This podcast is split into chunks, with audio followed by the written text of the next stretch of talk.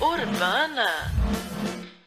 Gente, vamos abrir a nossa Bíblia em Apocalipse 9, 3 ao verso 6.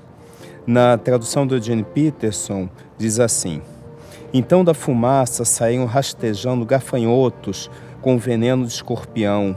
Eles receberam suas ordens: não firam a erva, não firam nada verde, nem uma árvore sequer. Somente homens e mulheres, e mesmo assim, apenas que não tenham o sinal de Deus na testa. Eles receberam ordem para torturar, mas não para matar. Uma tortura de cinco meses com dor parecida com picada de escorpião. Quando isso acontecer, as pessoas vão preferir a morte à tortura e vão procurar maneiras de acabar com a própria vida, mas não vão encontrar, porque a morte vai se esconder delas. É, Apocalipse, muitas pessoas têm medo de Apocalipse, mas Apocalipse é o livro da esperança. E aí, esse texto de Apocalipse, ele trata de um tecido sensível da experiência humana, daquela, aquela película, aquela membrana que separa a nossa vontade de existir e de não existir, de viver ou não. E aí, é, esse texto, ele chama a nossa atenção porque ele fala também de uma outra dimensão, de um universo multidimensional que tem mais de um aspecto, né? E aí é, ele fala de um mundo visível, que é esse que nós estamos aqui, que eu vejo o Márcio, que o Márcio me vê, que eu vejo o Evandro, que cada um me vê. Esse é o mundo visível, né? Um mundo é da que a gente poderia dizer da materialidade. Por outro lado, o texto também fala de uma, uma outra dimensão invisível, uma dimensão de outras energias, uma dimensão de uma existência espiritual, né? E essa dimensão, muitas vezes ela incide, ela cai, ela vem sobre nós. E esse texto Apocalipse que nós lemos, ele fala de um tempo que seres, seres raivosos, esses aqui que ele retrata, eles sairiam dessa dimensão, desse lugar e entrariam na nossa dimensão física, histórica, na nossa experiência. E é esses seres que o texto de Apocalipse fala, são seres que trazem veneno, que trazem, ele vem trazendo uma coisa de inocular a nossa existência, a nossa vontade de existir, um veneno suicida. E aí eu me arrisco a dizer que cada um de nós tem um quê, tem um ar, tem uma tendência suicida, minimamente. Esse texto também fala, já que é um texto de Apocalipse, que a cada dia que a gente avança para aquilo que a gente entende que é o fim um recomeço da história, que, é, é, que ela se descasca como uma cebola, a gente vai entrando para um nível mais profundo, essa experiência, esse desejo suicida se torna cada vez mais intenso. É uma coisa, esse desejo suicida, parece que é uma coisa que vai latejando dentro do peito de um monte de gente, um, um sentimento estranho, alguma coisa que acontece aqui dentro. E aí, talvez é, a gente diga: ah, eu não conheço nenhum suicida. Eu, infelizmente, conheço vários, mas eu não estou falando desse suicídio. Estou falando aqui não só desse ato, mas de um desejo ardente, um desejo que a gente traz dentro de cada um de nós, esse desejo de morte. Algo que induz a esse sentimento. E aí eu tenho certeza que todo mundo carrega isso de uma maneira maior ou menor. Todo mundo tem esse desejo meio suicida. E aí esse desejo se manifesta das mais variadas formas, das mais variadas maneiras. Quando a gente vê pessoas que começam a beber ou se drogar e começam a destruir a própria vida, é um desejo suicida. Longe da gente tratar daquele que vai beber soda cáustica para se matar ou vai dar um tiro na cabeça.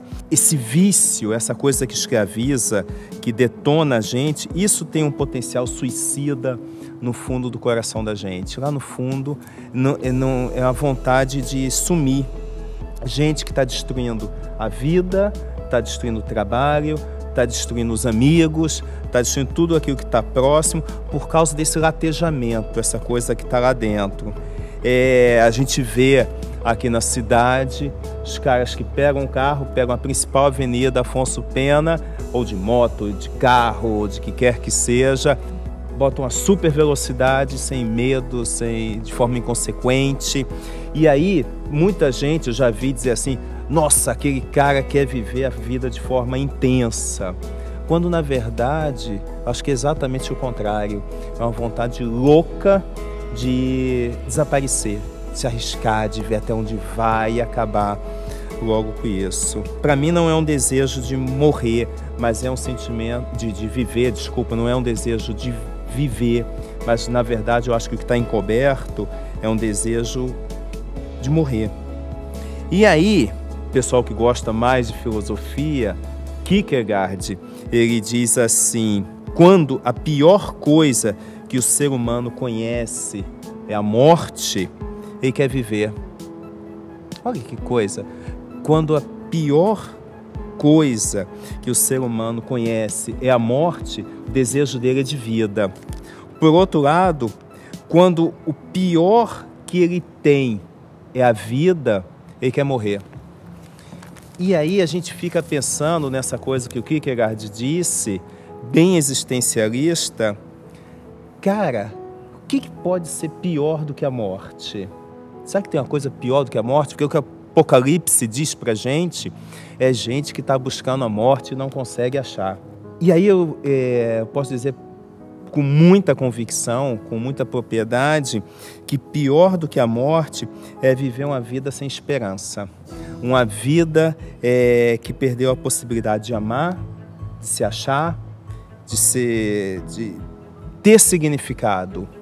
Isso é pior do que a morte. Então, quando a gente chega nesse momento, a gente não quer mais viver, porque perdeu todo o sentido, perdeu toda a razão de ser. É uma existência simplesmente ou infelizmente sem sentido, carente, que não tem nada, só existe, mas não significa nada, né? Tem uma história que eu já falei aqui uma vez, na verdade foi lá na clínica, uma história que se passa da Liga da Justiça, se passa num futuro alternativo, é, chamado Reino do Amanhã, que eu gosto demais. E aí nessa história principal personagem, é o Superman, ele resolve abandonar tudo, porque ele se frustra com a humanidade, se frustra com os caminhos que ela está tomando, e a história fala da volta dele. E aí tem uma frase que uma, uma pessoa muito, muito querida é, leu né, nesse quadrinho e me mandou a frase que revela isso de você perder o sentido da existência quando um dos personagens diz assim: Aqueles que uma década antes sentiram o peso da maior e mais fundamental falha do Superman, sua incapacidade de se ver como a inspiração que ele é. E aí, provavelmente, cada um de nós aqui é inspiração para alguém, para alguma pessoa, para outras. E aí, quando a gente perde esse tipo de coisa, a gente se refugia, se esconde, quer desaparecer, quer sumir, e aí esse desejo suicida, essa vontade de desaparecer, que não tem mais significação, ela vai ficando cada vez mais intensa, né? E aí, o que está por trás desse tipo de desejo, desse tipo de vontade? O texto de Apocalipse fala desses escorpiões, desses seres de outras dimensões. Então, há uma indução maligna quando esse tipo de coisa acontece. Uma indução que entra na mente da gente e vai enchendo a cabeça da gente de desejo de morte. É uma morte a varejo, aos poucos, vai levando, vai induzindo, pouco a pouco, porque viver se tornou uma agonia, existir é uma agonia, e aí o sujeito e vai entrando nessa coisa de experiência em experiência, de coisa em coisa, se metendo no trabalho, se metendo é, em drogas e álcool e não sei o que, em coisas para tentar conseguir um sentido à existência, né? Coisas intensas, mas que todas elas apelam para a morte. E aí, de repente, a gente pode se perguntar: ok, isso é um sentimento que muita gente pode estar tá passando, sofrendo por isso. O que, que eu posso fazer? Diz o texto bíblico que nós podemos ser entristecidos, mas se nós estivermos com Jesus, jamais derrotados. A gente pode ser abatido, ficar abatido, mas não prostrado. A gente pode ter momentos de depressão, de profunda depressão, mas a gente não vai ficar em depressão para sempre. A gente não vai existir para sempre deprimido, deprimidos. E aí o texto diz para a gente também que esses seres, essas criaturas que aparecem aqui, elas podem inocular, podem colocar veneno na vida de todo mundo, podem pegar todo mundo, do rico ao pobre, branco, negro, homem, mulher, adulto, criança, pode pegar todo mundo. Só tem uma exceção que essas criaturas não podem pegar. São aqueles que ela diz que tem o selo de Deus, ou em outras traduções, o selo do Cordeiro. Essa é a única proteção que eu tenho, que o Evandro tem, que o Bill tem, que o Marcinho agora tem, é a única proteção que a gente tem. Essas forças não podem colocar veneno na vida da gente. Quem experimentou a graça de Deus não passa por isso, é, por esse sentimento dessa forma. Tá? A gente sofre, é abatido, passa por um monte de coisa, mas esse privilégio que a gente tem de não sofrer esse tipo de consequência. E aí a gente olha para o Marcinho, que estava aqui há um mês de um jeito, ele está aqui outro, de outro jeito, ao ponto de ele não o reconhecer, levar um tempo para reconhecer. Você percebe aquele desejo de morte que estava ali, do álcool e do que quer que seja. Aí de repente a gente vai lá no, no, fundo, nas casas, e chama um, chama outro. As pessoas, várias disseram, as quatro ou cinco, Bill viu.